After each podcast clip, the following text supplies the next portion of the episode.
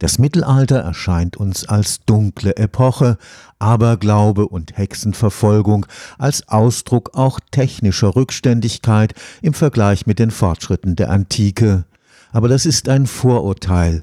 In der Zeit zwischen 500 und 1500 erlebte mit dem Bau von Kathedralen und Festungsanlagen nicht nur die Baukunst eine Blütezeit. Mit der Erfindung des Buchdrucks wurde auch die Grundlage für die heutige Wissensgesellschaft gelegt.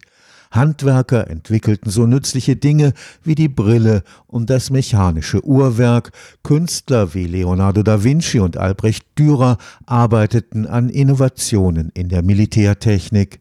Am Karlsruher Institut für Technologie beschäftigt man sich intensiv mit der Technikgeschichte.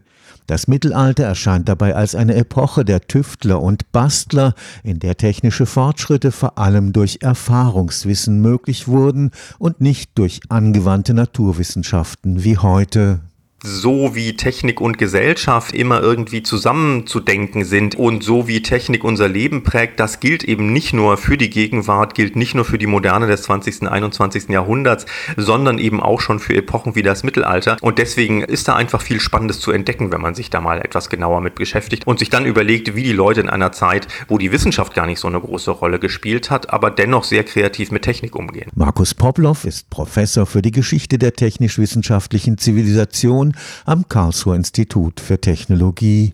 Das Mittelalter ist eine Zeit, in der Innovationen vor allem das Ergebnis kollektiver Anstrengungen sind, Weit weg von den durch Theologie und Philosophie geprägten Universitäten arbeiteten Handwerker als Tüftler und Bastler. Die würden sich natürlich nie so genannt haben, weil es das Konzept noch nicht gibt.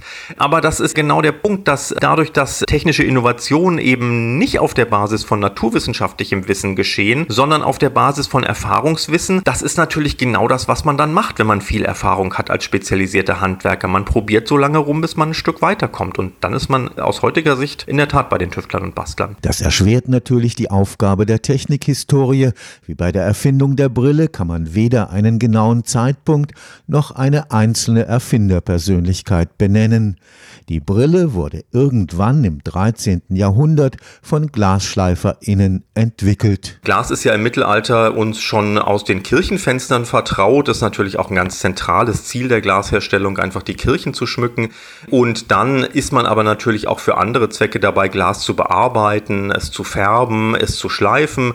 Und da haben wir jetzt keine Quellenbelege für, wie die Erfindung der Brille geglückt ist. Aber man kann sich sehr gut vorstellen, dass da einfach Personen dabei sind, auszuprobieren, wie man dünne Glasplättchen beschleifen kann und dann auch die Effekte eben studieren und dann feststellen, dass man damit tatsächlich schärfer sehen kann, wenn man das auf die Nase setzt. So waren nicht die Universitäten, sondern die großen Städte und Klöster Orte, an denen technologische Innovationen entstanden. Klöster, wo sich technische Innovationen verdichten, das gilt so ähnlich auch für die Städte. Das sind einfach Orte, wo viele Leute kontinuierlich unter relativ guten ökonomischen Bedingungen auch eben zusammenleben und wo deswegen auch technische Entwicklungen eine Chance haben, weiterentwickelt zu werden. Für die Klöster gilt das für ganz unterschiedliche Dinge. Also man will natürlich im Kloster die Wasserversorgung optimieren.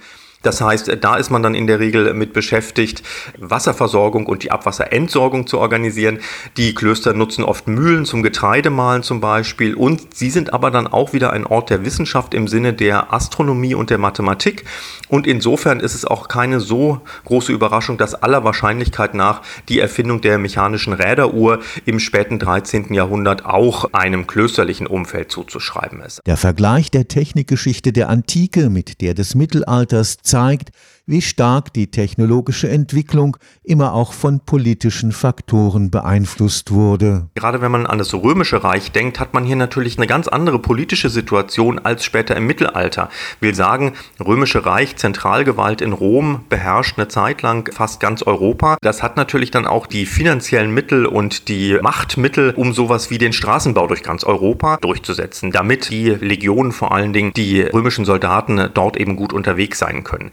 Im Mittelalter Mittelalter ist die Situation politisch viel weniger zentralisiert. Es gibt viel mehr einzelne, kleinere und größere Herrschaften.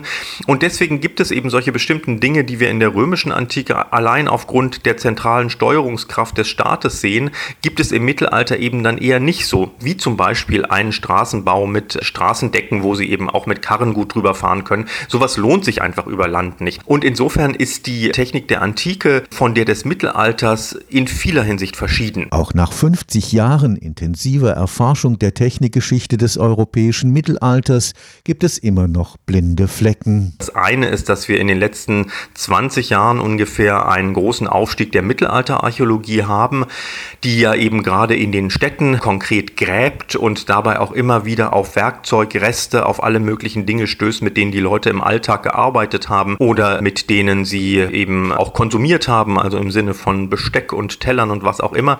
Und die ganzen Erkenntnisse, Forschungsergebnisse der Mittelalterarchäologie, die sind eigentlich noch gar nicht so sehr mit den Forschungsergebnissen in Beziehung gesetzt worden, die man so aus den Schrift- und Bildquellen im Mittelalter herauszieht. Das hört sich für Außenstehende manchmal ein bisschen unlogisch an, weil man denkt, das muss doch einfach sein, man bringt das zusammen, aber das sind zwei verschiedene Forschungsrichtungen und da ist auf jeden Fall Handlungsbedarf. Und das andere ist die Globalgeschichte der Technik. Also das Mittelalter ist ja eine typisch europäische Kategorie. Für China sprechen sie nicht von einem Mittelalter, sondern da kategorisieren sie nach den jeweiligen Dynastien. Und da ist so in den letzten 10, 20 Jahren auch viel geforscht worden. Natürlich zu China, zu Indien, zum Nahen Osten, zu Afrika. Und da ist man noch nicht systematisch so weit, wirklich die Forschungsergebnisse, die man hier für den außereuropäischen Raum hat, in der Zeit zwischen 500 und 1500, das mal systematisch mit den Forschungsergebnissen der mittelalterlichen Technikgeschichte zusammen zusammenzubringen. Also da ist noch sehr, sehr viel zu tun. Stefan Fuchs, Karlsruher Institut für Technologie.